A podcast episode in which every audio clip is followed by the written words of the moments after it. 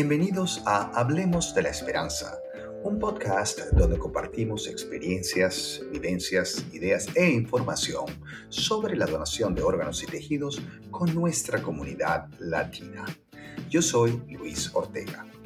Mi trabajo aquí en Gift of Hope es llevar nuestro mensaje de vida y esperanza a comunidades a lo largo y ancho de nuestra ciudad de Chicago, el estado de Illinois y a través de este podcast a todos los que nos escuchan, donde sea que se encuentren. En este episodio nos vamos a enfocar en el papel que juegan en la donación de órganos y tejidos los primeros respondientes o socorristas o first responders, como les ah, dicen en inglés. Estos profesionales son el personal de primera línea que arriesga sus vidas a diario para salvar las de otros o las de nosotros. Son los primeros en responder a la hora de una emergencia, los primeros en llegar al lugar donde están ocurriendo o han ocurrido los hechos. Entre voluntarios y profesionales hay aproximadamente 4 millones y medio de primeros respondientes o socorristas en los Estados Unidos, principalmente personal médico de emergencias como los paramédicos, bomberos, agentes de policía y personal de apoyo.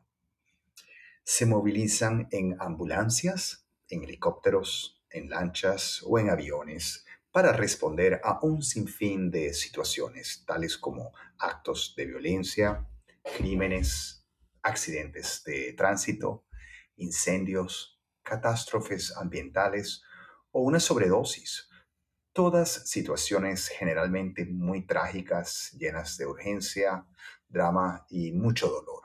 Como dije antes, nos vamos a enfocar específicamente en el impacto de los paramédicos o socorristas, nuevamente, en la donación de órganos y tejidos. Pero antes de profundizar en el tema, quiero aclarar que la prioridad número uno del personal de emergencias médicas y por ende de todos los profesionales de la salud es salvar vidas. Salvar la vida del herido o de la víctima que estén socorriendo, eso viene antes que nada. Los paramédicos no son parte del proceso de donación de órganos. No saben si la víctima está inscrita como donante y quiero aclarar, ya que es algo que mucha gente cree, que el estar inscrito como donante no tiene impacto alguno en los esfuerzos de los paramédicos o de los médicos tratando de salvar su vida.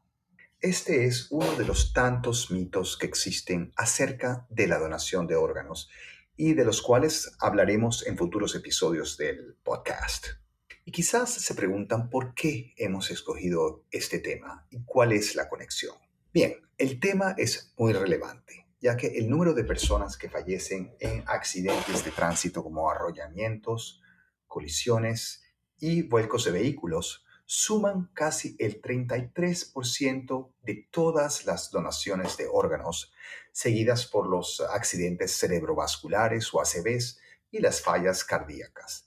Y como dije antes, los paramédicos son los primeros en llegar para socorrer a las víctimas.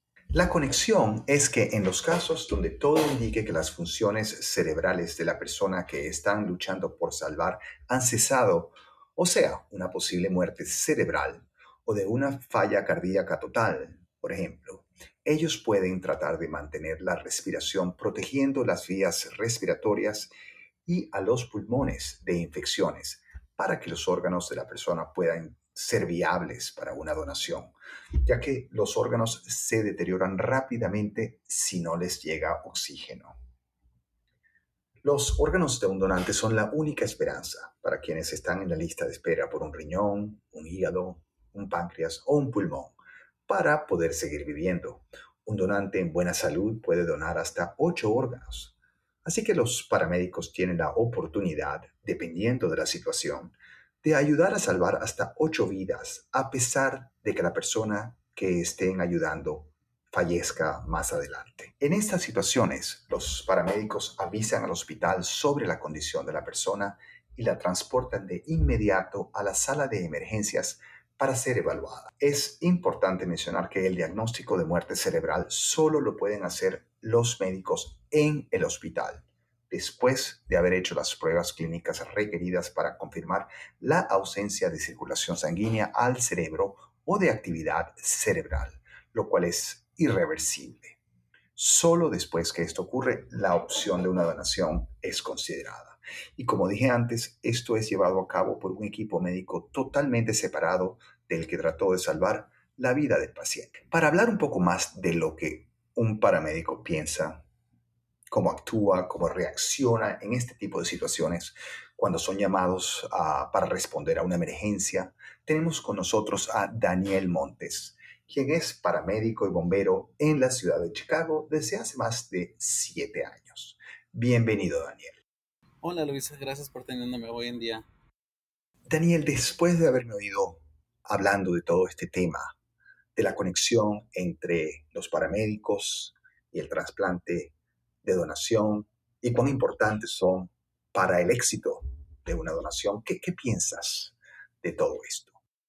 Pues es un tema bien importante que a veces no tiene la atención que merece. Es, es un tema que pues, es bien importante porque se trata también de ayudar y tratar de salvar las vidas.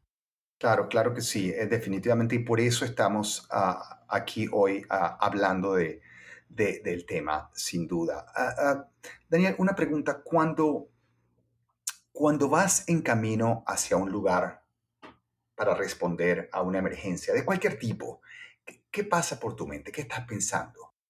Pues honestamente, pues muchas cosas. ¿verdad? nuestro protocolo, qué vamos a hacer, qué tipo de entrenamiento, pues, qué tipo de procedimientos vamos a hacer, qué, equipaje vamos a sacar, qué tipo de eh, pues, atención médica le vamos a dar. Pero muchas veces lo que viene pasando desde cuando llegamos al escenario puede cambiar totalmente. Entonces tenemos que estar listos para cualquier cosa que ah, salga en ese momento.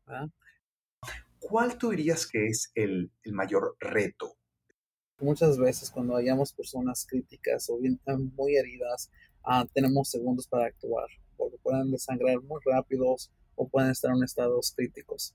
Entonces, cada ah, segundo cuenta. Entonces, sería, pues, el más reto es de, saber que podemos hacer todas nuestras habilidades a, de una manera donde están efectivas y que puedan funcionar para el paciente. Y claro que, que funcionen para poder ayudar a la persona para que podamos llegar al hospital. Esa siempre es, es mi preocupación. ¿qué es lo que más te gusta de lo que haces? Lo que más me gusta de lo que hago sería que pues cada día es diferente. Eh, sería la adrenalina quizás, pero más importante sería la habilidad que puedo hacer a un cambio, quizás ayudar a un extraño y la bienvenida que me dan para poder ayudar a esa persona e, en, sus tiempos más ah, pues, críticos o tristes de esa situación médica en cuando necesitan ayuda. Es, es como sentirse que pues, uno tiene un propósito, ¿verdad? Que, que alguien quiere tu ayuda. Claro, claro. Eh, y, qué reacción, qué pasa por tu mente? ¿Cómo te sientes tú y, y los que están trabajando contigo, el, el, equipo que está trabajando contigo, cuando una vida se pierde, cuando ya es muy tarde? lo que nos pasa, pues es algo que pues eh, vemos frecuente, pero es algo que ah, por una parte sí nos eh, afecta en, una, en un sentido, uh, porque pues uno trata de hacer todo lo mejor posible, pero a veces es muy tarde, o quizás no eh, llegamos a una situación donde ya ha pasado mucho tiempo o que no podemos controlar, porque hay ciertas cosas que podemos hacer para ah, revivirlos o mantenerlos vivos, pero a veces es muy difícil los escenarios que encontramos. Trabajando para el 911 como, como paramédico bombero, podemos encontrar tipos de situaciones bien dramáticas o situaciones bien crueles. Entonces, pues uno mismo trata de hacer lo mejor que se pueda. Y te hago esta pregunta porque estamos hablando precisamente de qué ocurre después que, que, que, una persona está ah, ah, inconsciente, que es obvio que, que quizás esa persona ah, no vaya a ser como fue, ¿verdad? Que no hay reacción a las cosas o que, eh, eh, y, que, y que idealmente sería fantástico hacer todo lo posible para mantener a la, la, persona viable para que en caso de que se puedan salvar otras vidas, con, con, la vida de esa persona, aunque no sea obviamente la misma vida, se, se, ocurra una donación de órgano. ¿Es esto algo que se discute de, durante el entrenamiento que tienen los paramédicos oficialmente o informalmente? ¿Es, es, ¿Existe esa conversación? ¿Se da? La conversación sí existe, sí me ha pasado así temprano en mi carrera, porque muchas veces me quedé con las dudas de, pues, ¿qué pasa después de que no podemos rescatar a la persona o podemos reanimarla? porque uno se, sabe de la, del tema de donación de órganos, pero a veces, muchas veces no sabemos si la persona es un donante de órganos. Entonces muchas veces pues, nuestra preocupación no es de tratar de encontrar a su identificación luego, luego, si tenemos que darle tratamiento y ver si es ah, donante de órganos. la conversación simplemente viene siendo de que no, no, no hablamos mucho de eso, pero uno, si tratamos de seguir los protocolos que, que nos dan. Normalmente trabajamos en la persona lo más que se pueda, pero también depende de la situación. Así es una situación de crimen, ah, normalmente la policía se encarga. Nosotros estamos ahí nomás para declarar a la persona y pues tiempo pasa. Entonces hasta que la policía pues se encarga del cuerpo e investigue. Muchos de esos casos son, son casos de crimen, entonces tenemos que respetarlos y no tenemos que venir el cuerpo. Ah, hay situaciones donde pues sí, ah, nos dicen de que pues la persona estaba viva, ah, hacemos nuestro tratamiento médico y tratamos de resucitar a la persona. Y normalmente nuestros protocolos nos avisan que pues necesitamos trabajar a la persona donde la encontramos. Y durante un tiempo nosotros hacemos todo lo posible que se pueda hacer para reanimar a la persona. En esos, uh, yo diría como una media hora por ahí, tratamos de hacer lo mejor posible que podamos para rescatar a la persona y revivirla. En ese proceso también llamamos al hospital y le mencionamos todo el proceso que hemos hecho, cómo encontramos una persona y muchas veces pues si encontramos que hay una reanimación del corazón, es cuando normalmente transportamos la persona al hospital. En muchos casos, ah, cuando damos medicamento, hacemos todo lo posible para reanimar a la persona y no vemos que está funcionando el corazón. Muchas veces ah, el cuerpo se queda allí. Entonces, ah, el tiempo se está gastando de quizás uno piensa de, poder donar los órganos. Entonces, hay muchas veces se basa a lo que quieran en el hospital o que nos dicen pero sí estoy acostumbrado que sí tengo por entendido de que muchas veces, aunque veamos que no tenga posibilidad de reanimarse la persona al hospital, a veces sí nos dicen que pues llevemos el cuerpo al hospital por ciertas razones de donación, quizás por la edad de la persona. Y pues todos hacemos lo que podamos para mantener por lo menos el cuerpo vivo para poder llegar al hospital y, ellos hagan ese proceso de quizás ah, de uh, trasplantes de órganos. ¿Qué sientes al saber que una vida que luchaste por salvar puede continuar en otra persona? Que, háblame un poco de, esa idea, ya que eh, eh, es algo tú como individuo y como persona que estás trabajando en esto día a día. Ah, pues sí, yo pienso que pues poder ayudar a otra persona es una cosa bien bonita, ¿verdad? De que poder continuar la vida en una manera positiva a alguien que ah, necesita un tipo de trasplante o un órgano para poder funcionar su vida ah, y seguir su vida diariamente. Es algo de que pues eh, claro que necesita haber más información sobre cómo ser un donante de órgano puede ayudar a muchas personas, no nomás a una persona. Muchas veces ah, piensan que nomás es cierto, nomás el corazón los pulmones, ciertos órganos grandes, pero hay muchas partes que se pueden donar. Me tengo entendido que pues la piel es algo que eh, normalmente es, ah, también se dona y muchas ah, también siendo bombero ha visto que pues muchos también personas que se han quemado están, han estado en incendios pueden beneficiar de eso y también incluso también mis propios compañeros que han quemado se han recibido cierto trasplante de, órganos de, piel. Claro que sí, y es muy importante que lo menciones, ya que iba a, a mencionar un caso, un caso parecido a ese o que seguramente conoces, no el caso, pero la situación, ya que todo esto se relaciona con la donación de tejidos. Y, voy a hablar un momento en eso, que es que, son, como dijiste, la piel, pero también son los, ah, los huesos y los músculos y los ojos, en fin, una cantidad de cosas. Como, como lo decías y como bombero que eres, sabes bien que sufrir quemaduras en tu trabajo, como lo dijiste, es una realidad.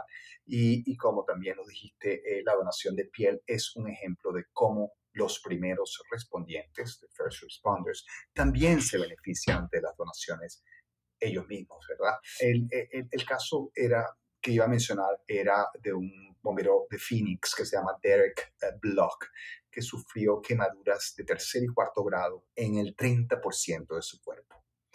Para salvar la vida, los, ah, su vida, los médicos le hicieron 28 injertos de piel, todos donados por personas fallecidas. Los, injertos se lo hicieron en los brazos, en las manos, las piernas y el torso, ah, salvándole así la vida. Luego de una larga recuperación, Derek hoy continúa salvando vidas, regresó a ser bombero ah, y junto con su esposa disfruta de ver a crecer, de ver crecer a su, a su pequeña hija. eso ciertamente, y eso es algo como tú lo mencionas, que ocurre eh, con, con, bastante frecuencia. Hay igualmente agentes de policía, gente que está expuesta a la cantidad de, de, episodios de violencia, accidentes que ponen su vida en riesgo. a todo el tiempo también se benefician de, de la donación de órganos. Para tener contexto, quiero explicar rápidamente, eh, ya que empezamos a hablar de esto y, y a lo mejor algunos de ustedes están confundidos, quiero explicar rápidamente la diferencia entre donar órganos y donar tejidos. Cuando una persona ha muerto en el lugar del accidente, los órganos ya no pueden ser donados, ya que se han deteriorado. Pero los tejidos como la piel, los huesos, músculos o córneas, como dije antes, sí pueden ser donados después que una persona muere. de hecho, a través de la donación de tejidos, un donante puede mejorar la calidad de vida de hasta 75 personas, devolviéndoles la movilidad o la vista, entre muchísimos otros beneficios. Así que, eh, eh, así que cuando un paramédico, cuando una persona muere y los paramédicos han agotado todos los esfuerzos para revivir a la persona y lograr llegar al hospital, lo que estaba contando y el proceso que, que, Daniel nos estaba contando. Uh, todavía hay, hay mucho que esa persona puede hacer para mejorar la calidad de vida y en muchos casos darle la vida a, a, largo plazo a muchísimas otras personas así que son órganos y también son tejidos. muchas veces la parte de tejido es, es como algo en segundo plano, pero en realidad es muy importante. Imagínense a alguien que pueda volver a ver por, una, por un trasplante de córnea. Es, casi milagroso, pero ocurre. Daniel, ¿algún comentario, algo antes de finalizar ah, para la audiencia? Algo que quiero mencionar es de, pues, teniendo una opción de poder donar a a otras personas que necesitan, es otra manera en que podemos ayudar más vidas y a completar esa meta. Y eso me parece muy importante, que, tengamos esa advertencia. Claro que sí, Daniel, y, y, por supuesto, como le pido a toda la gente con quien converso, no solo en cuando hago este podcast, pero cuando estoy eh, eh, en, en, muchísimos lugares ah, que visito en todo el estado, es que mantengan la conversación. A la gente, al público les digo que aunque estén inscritos como donantes, hables, hablen con, con, con, su familia. Lo mismo te digo a ti, es una conversación que vale la pena uh, tener con tus uh, compañeros, con tus colegas, con la gente que está en tu equipo, para que no se olviden que siempre hay otra oportunidad, aunque, aunque lo que están viendo es tragedia. Esa tragedia se puede, es, es, la esperanza de muchos. Y, y, claro, una emergencia me imagino y en toda la conmoción y todo eso es lo último. Y como debe ser, no es lo que están pensando, pero, pero es importante que se sepa por lo menos. Sí, estoy de acuerdo. Es importante tener esa conversación con la familia y educar a la generación joven y la importancia de poder ayudar a otras personas. Daniel, muchísimas gracias por haber estado con nosotros en el podcast. Ha sido realmente una experiencia única poder conversar con alguien como tú, que día a día estás eh, en las eh, trincheras, en realidad poniendo la vida, eh, tu vida, en riesgo para salvar las de nosotros. quiero mencionar que octubre 28 es el Día Nacional de los Primeros Respondientes, Socorristas ah, o National First Responders Day una oportunidad para reconocer a paramédicos, oficiales de policía, bomberos y personal de apoyo por haber arriesgado sus vidas al servicio de comunidades en todo, el país, en toda la nación. A lo largo del mes, Gift of Hope hará ceremonias de izada de banderas en hospitales aquí en Illinois y en el noroeste de Indiana para rendir honor a los primeros respondientes caídos cumpliendo su trabajo y cuyo legado fue ser donantes de órganos. Recuerden que uno de los pasos más importantes que pueden tomar para llevar el mensaje de donación y esperanza a nuestra comunidad, aun si ya aceptaron ser donantes al obtener su licencia de conducir o su tarjeta de identificación, es simplemente conversar sobre el tema con amigos y familiares para motivarlos a que también se inscriban. Lo pueden hacer fácilmente en giftofhope.org, so giftofhope.org. Para más facilidad, seleccione español como su lenguaje, lo puede hacer en la parte superior derecha de la página. Está disponible todo en español.